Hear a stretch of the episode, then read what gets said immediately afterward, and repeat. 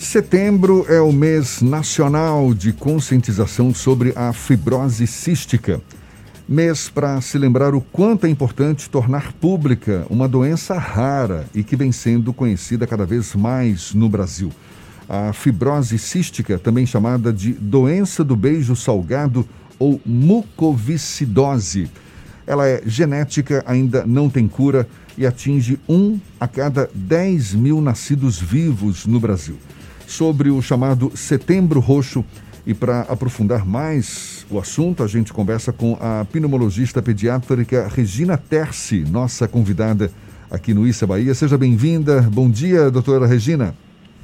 Bom dia, bom dia, Jefferson. Bom dia a todos os ouvintes. É um prazer estarmos aqui para a gente divulgar mais um pouquinho ainda a fibrose cística. Prazer todo nosso. Muito obrigado por aceitar o nosso convite. Então, começa dizendo para a gente o que, que é exatamente fibrose cística. Pois é, fibrose cística, primeiro não é fibrose, como geralmente o pessoal faz associação do adulto, que é, na realidade, uma fibrose pulmonar intersticial. São coisas completamente diversas, né? Então, a fibrose cística, como você referiu inicialmente, é uma doença genética, ou seja, ela passa de pai para filho. E para que o filho tenha a doença, é necessário que o pai tenha o gene e a mãe também tem o gene. Então, para o filho herdar a doença, tem que ter os genes dos dois pais, pai e mãe. É uma doença rara, como você referiu, um para cada 10 mil nascidos em torno no país. Mas, por exemplo, o Brasil ele é tão diverso que o Sul tem uma incidência um pouquinho maior do que nós aqui no Nordeste. Então, no Sul, em torno de 1 para 6 mil, 1 para 7 mil porque é uma doença originalmente que vem do branco, da população caucasiana. Então, branco tem um para cada 2.500 nascidos vivos. Na Europa tem o gene da fibrose cística, que no Brasil, com uma população é muito miscigenada, tem asiático, tem negro, tem branco, então a, a incidência se torna maior. E quais Sim. são, é, quais são os principais, os principais sintomas? Os principais sintomas são a criança que tem pneumonia de repetição, ou que tem tosse com catarro há muito tempo, que faz bronquite crônica ou bronquite repetida, que pode estar associado a uma criança que não ganha peso, que não ganha, que não ganha crescimento, que não cresce, que tem diarreia crônica, não é uma diarreia boba que passa três dias, depois come alguma coisa diferente, ou tem uma parasitose, aquela diarreia que todos os dias a mãe percebe um cocô mole, um cocô que é brilhante, que mancha bastante a fralda, que tem um cheiro insuportável. É uma criança que tem também um suor mais salgado do que o normal. Às vezes tem crianças que têm um suor mais salgado do que o outro.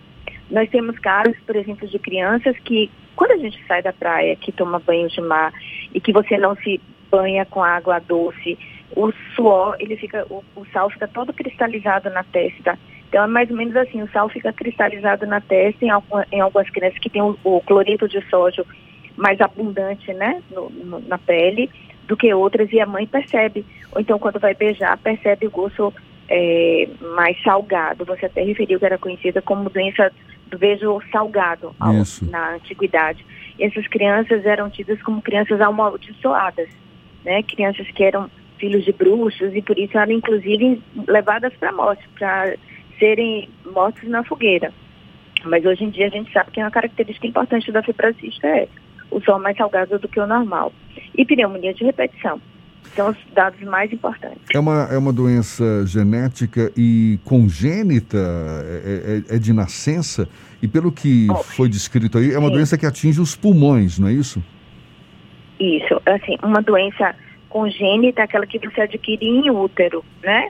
Então, assim, uma má formação cardíaca, a criança que nasce com uma comunicação entre os átrios, entre os ventrículos, é uma doença congênita. É uma doença que, fica vírus, uma doença infecciosa que a mãe se contamina, é uma doença congênita, quando acomete a criança. A doença genética precisa que os pais tenham uma alteração no gene e que isso repasse para os filhos, entende? Então, mesmo em útero, a criança já tem alterações muito discretas, mas é, ela não é contaminada dentro do útero, ela já tem uma programação genética porque herdou isso dos pais, do então, pai e da mãe. Então, normalmente e desenvolve após o nascimento. É, a manifestação clínica geralmente acontece nos, desde os primeiros dias de vida Até, por exemplo, velhinhas que só vão descobrir que tem fibrose cística porque tem uma tosse crônica, tem uma diarreia crônica e nunca comentou isso, nunca comunicou, porque eram quadros mais leves e só vão ter diagnóstico aos 60, aos 70 anos de vida. Ah, Mas assim. Pode falar. Não. Mas a, a, a apresentação que mais nos chama a atenção e que realmente é uma característica que imputa em pior qualidade de vida, inclusive em mortalidade, realmente é o acometimento respiratório, são as pneumonias de repetição. Existe algum tipo de testagem logo após o nascimento que permita identificar se a criança tem ou não a fibrose cística? Hum, isso é importante. É, logo nos primeiros dias de vida, toda criança no Brasil tem que fazer o que a gente chama de teste do pezinho.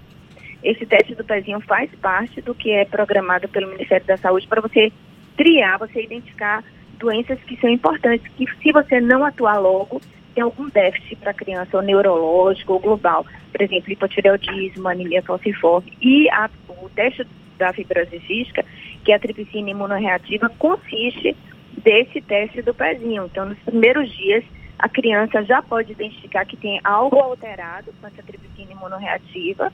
O Ministério da Saúde, a PAI, que aqui na Bahia é responsável convoca as famílias para repetirem o teste com menos do que 30 dias, porque se passar de 30 dias, essa substância que é detectada no sangue do bebê, ela desaparece, ela cai bastante. Então, você precisa fazer esse segundo teste, caso o primeiro seja positivo, antes de um mês. E uma vez positivo, nós chamamos essa criança. Existem dois centros que fazem o que a gente chama de teste do suor que são no ambulatório multidisciplinar de fibrose cística, onde eu trabalho, que é no Hospital das Clínicas, no Hospital Universitário Professor Edgar Santos, no Hospital Estadual Otávio Mangabeira. Então, o teste do pezinho dá a pista e a gente confirma a doença com a dosagem de cloro no suor.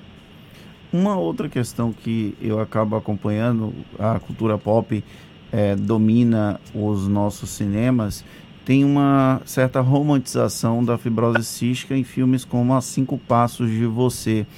Esse tipo Sim. de ação, ele é importante para que as pessoas conheçam a complexidade da doença e como é possível conviver com ela? É muito importante também essa pergunta, certamente. É, é, nesse caso, né, os personagens desse filme é, tinha uma doença mais grave, eles tinham uma colonização por uma bactéria, que é uma bactéria que, quando acomete o trato respiratório da criança, ela é determinante de mau prognóstico, diminui a expectativa de vida e, inclusive, leva a óbito. Então, quanto mais precoce a gente detecta essa bactéria, que é a pseudomonas aeruginosa, mais nós temos que ter uma intervenção é, pronta e agressiva, porque ela não pode dominar a cena porque o risco é dela ficar cronicamente ali morando dentro do, dos brônquios, dentro dos pulmões, isso determina a mortalidade.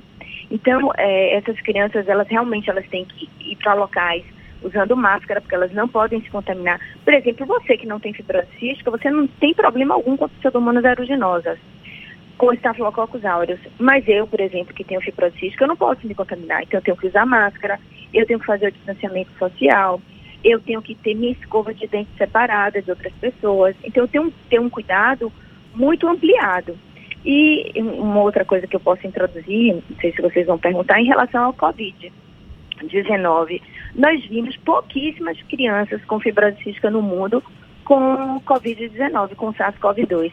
Então, muito provavelmente, isso é o que os cientistas chamam atenção, os estudiosos chamam atenção, que como essas crianças têm muito cuidado, as mães têm muito cuidado, e eles já fazem todo, todo, toda essa rotina. Distanciamento social, uso de máscaras quando entram em hospital, por exemplo. Entram em nosso hospital, tem que estar de máscara. Cada paciente é atendido em uma sala específica. Eles não podem circular nos corredores para não se contaminar com outras crianças. Cada dia de atendimento é um dia específico, se ele for colonizado com essa bactéria, pseudomonas, se for colonizado com estafilococcus aureus. Então, todos esses cuidados que as famílias com pacientes com fibrose cística já vivem, né, não teve tanta, é, tanto impacto em relação ao Covid-19. Poucas crianças foram contaminadas. Quais são a, as terapias mais indicadas para tratar essa doença? Assim, Jefferson, como é, nós temos várias manifestações clínicas, então, a criança que não ganha peso, a criança que tem diarreia, ela tem que tomar uma enzima pancreática, porque o pâncreas não consegue funcionar produzindo essas enzimas. Então, a gente complementa por via externa a enzima pancreática. Como essas crianças perdem muito peso, perdem muita caloria, então a gente tem que fazer uma suplementação a mais de algumas vitaminas que são absorvidas pela gordura. Por exemplo, a vitamina A, a vitamina D, a vitamina K, a vitamina E. Eles precisam de suplementos nutricionais é, que dão mais caloria, que reforçam o que eles se alimentam no dia a dia, porque eles não podem perder é, caloria. O pulmão demanda muito gasto calórico e a perda também com as fezes, né? Perda de proteínas com as fezes, então a gente tem que suplementar. Como muitos desses pacientes cursam com infecções crônicas por essas bactérias que eu me referi, tem que fazer uso de antibiótico. Não só nas exacerbações respiratórias, quando eles pioram, quando piora a tosse, quando piora catarro, quando eles pioram a diarreia, como também se são colonizados cronicamente com essas bactérias. Então a gente tem que usar outras, outros antibióticos. Como você referiu até no início, que também é chamada de mucoviscidose, é porque o muco da, da, que é produzido na fibrocística ele é muito espesso, porque ele é desidratado. O suor puxa a água toda do trato respiratório e aí o catarro fica muito grosso. Então a gente tem que usar uma outra medicação que a gente chama de mucolítico, para poder diminuir a viscosidade do muco, tornar ele mais fluido. E quando o muco fica mais fluido, a gente tosse mais facilmente ele é eliminado. Na a gente está falando, é. É, a gente está falando muito aqui de, de crianças, não é? É uma doença desenvolvida normalmente logo após o, o, nascimento, mas é uma doença sem cura, né? que não, não tem cura até agora. Ou seja, os adultos também precisam aprender a conviver com ela. Sim. E se a criança chega na faixa etária do adulto, duas possibilidades, porque realmente ele teve um cuidado muito extremo durante a infância, que possibilitou ele chegar a esse, essa, essa faixa etária, essa idade da vida, ou ele tem, por exemplo, uma mutação mais leve, eu esqueci de dizer isso. Então, nem todos, sabe, Jefferson, vão ter aquele quadro clínico clássico de pneumonia, de infecção respiratória de repetição, de diarreia, de baixo peso, baixa estatura. Tem alguns que chegam no nosso ambulatório somente porque o endocrinologista identificou que o menino não cresce ou que não ganha peso. Quando a gente vai investigar, tem fibrose cística. Então, para cada erro genético que acontece, para cada defeito genético que acontece, existe uma manifestação clínica. E só complementando o que você disse em relação ao tratamento e uma doença fatal, nos últimos oito anos vem sendo, vem sendo desenvolvidas novas drogas que vão lá embaixo, lá, lá no fundo, no defeito genético da fibrose cística. Como você disse, não tem cura, mas essas novas drogas, que inclusive foram é, aprovadas pela Anvisa há dois anos atrás, muito embora o SUS ainda não disponibilize, essas drogas elas conseguem corrigir o defeito genético. E corrigindo o defeito genético, por exemplo, quem tem diarreia deixa de ter diarreia, o suor salgado desaparece, as pneumonias melhoram muito, essas crianças melhoram sobremaneira, que o impacto é, é impressionante desses marcadores que vão determinar melhor ou menor expectativa de vida. Exacerbação, hospitalização, produção de catarro, infecção respiratória. E isso, embora a gente não tenha a cura definitiva da fibrose cística, mas a gente passa a falar em melhor expectativa de vida e melhor sobrevida, que antes morria aos 10, hoje a gente já com esses cuidados que a gente tem de antibiótico, nutrição, é, Dornase alfa, que é um mucolítico, eles chegam 40, 45 anos de vida, constituem família, se casam, têm filhos, embora exista toda uma programação de procurar o geneticista para programar, né, essa reprodução. Mas quando a gente fala nas novas drogas, a gente pode já começar a pensar em cura. Entende? Que é mais ou menos o que tu ah, querendo dizer. Maravilha, sim, sim. Apesar de que a taxa de mortalidade, pelo que está sendo descrito aí, é, é alta também, não é? É, a depender do acometimento, né? Se tem um acometimento respiratório, isso determina a mortalidade. Mas hoje em dia, a gente vê que o cenário mudou muito e essas crianças, elas devem ser acompanhadas em centros de referência.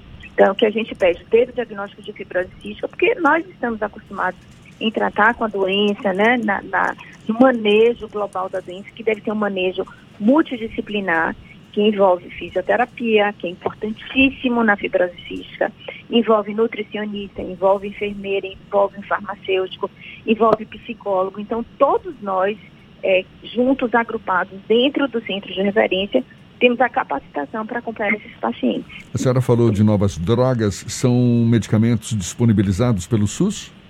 Não, infelizmente. Essas duas drogas foram aprovadas pela Anvisa em 2018 Recentemente, a gente teve a consulta pública do CONITEC, que é um órgão ligado ao Ministério da Saúde, para aprovação dessas medicações para serem disponibilizadas no SUS. Entretanto, a despeito de inúmeras manifestações de famílias, de profissionais de saúde, de sociedades respeitadas, nós ainda não temos o funcionamento do Ministério da Saúde. São medicações, infelizmente, extremamente caríssimas. Um tratamento ano sai em torno de 900 mil a 1 milhão de reais. Mas o que é isso em função da vida de seu filho, né? Em função da vida de um paciente que tem uma doença cometida. Então, nós que somos responsáveis pelo tratamento dessas crianças, todas as comunidades científicas, nós estamos imbuídos né, em tentar, em conseguir com que o Conitec reveja essa, esse funcionamento e libere essas medicações pelo SUS. Doutora Regina, a senhora falou que aqui em Salvador tem dois centros de referência para apoiar as pessoas diagnosticadas com a fibrose cística. No interior do estado, existem centros que possam ser referência para esse tipo de tratamento? Infelizmente, nós não temos. Isso é um, um, desejo nosso da Universidade Federal da Bahia, do Hospital das Clínicas, Serviço de Pneumologia Pediátrica, nós treinarmos né, essas pessoas, os centros, para eles também serem polos cuidadores, né, diante de uma enormidade do Estado mas infelizmente a gente não conseguiu, isso é uma conversa que a gente tem com a Secretaria de Saúde, mas é necessário que esses centros tenham fisioterapia respiratória, que façam cloro no suor, que é uma técnica que hoje em dia a gente precisa de um aparelhinho chamado macroduct, que é um aparelho mais caro. É necessário que tenha enfermeira, é necessário que as drogas sejam disponibilizadas por essas instituições, por esses centros de saúde, são drogas caras, né? Tem o Pulmozyme, o Creon, que é enzima pancreática, esses antibióticos um tratamento mês com um antibiótico potente para eliminar fibrose em torno de 4 mil reais, né? Mas é bem mínimo em relação, por exemplo, ao, à droga moduladora, que é essa que eu comentei, que trata o defeito genético, em torno de 900 mil milhões de reais ano, né? Mas é necessário que os centros sejam treinados e que tenham condições, no mínimo, para poderem é, dosar o cloro no suor, disponibilizarem medicações, fazerem fisioterapia respiratória, terem o farmacêutico, o enfermeiro, o psicólogo, é necessário que a Secretaria de Saúde também se envolva para que a gente é, é, treine esses centros, né, no estado. Porque às vezes a gente tem crianças que levam 12 horas, 14 horas, que pegam canoa, ônibus, para virem para Salvador, para estarem sete horas da manhã no nosso ambulatório para serem atendidas. Nós não temos casas de apoio para as crianças com fibrose cística. Imagine o sofrimento dessas mães que vêm de tão longe para serem atendidas e que têm que retornar no mesmo dia, né? É, realmente. Lamentável, inclusive, o preço dos medicamentos, né? Extremamente salgado, é. o que é muito muito lamentável também. Doutora Regina Terce, muito obrigado pela sua disponibilidade. Pneumologista pediátrica, falando conosco sobre a fibrose cística. Essa doença é uma doença rara, genética, não tem cura, atinge um em cada 10 mil nascidos vivos, isso no Brasil. E agora, mês de setembro, chamado Setembro Roxo, uma campanha para chamar exatamente a importância de discutir essa doença fibrose cística. Mais uma vez, muito obrigado, doutora Regina. Um bom dia. De, pois não. Eu gostaria de agradecer a vocês, assim, a última fala, a importância de vocês, veículos de imprensa, em nos ajudar a difundir essa doença e a chamar a atenção e para que os pais estejam atentos, né? ainda mais hoje em dia que a gente não tem pediatras fazendo atenção primária nos postos de saúde e que nós deixamos passar a oportunidade de diagnosticar uma criança que o teste do pezinho não conseguiu pegar, então a criança que não cresce, que não ganha peso, que tem diarreia, que é um torcedor crônico, por favor, procurem o pediatra, para que o pediatra é só solicitar na questão do SUS, dosagem de cloro no suor, então solicito consulta com o ambulatório de fibrose cística. E nós atendemos prontamente, não demora essas crianças elas são reguladas rapidamente para que nós possamos atendê-las. Mais uma vez, grata a vocês, viu, pelo espaço e por divulgar nossa causa.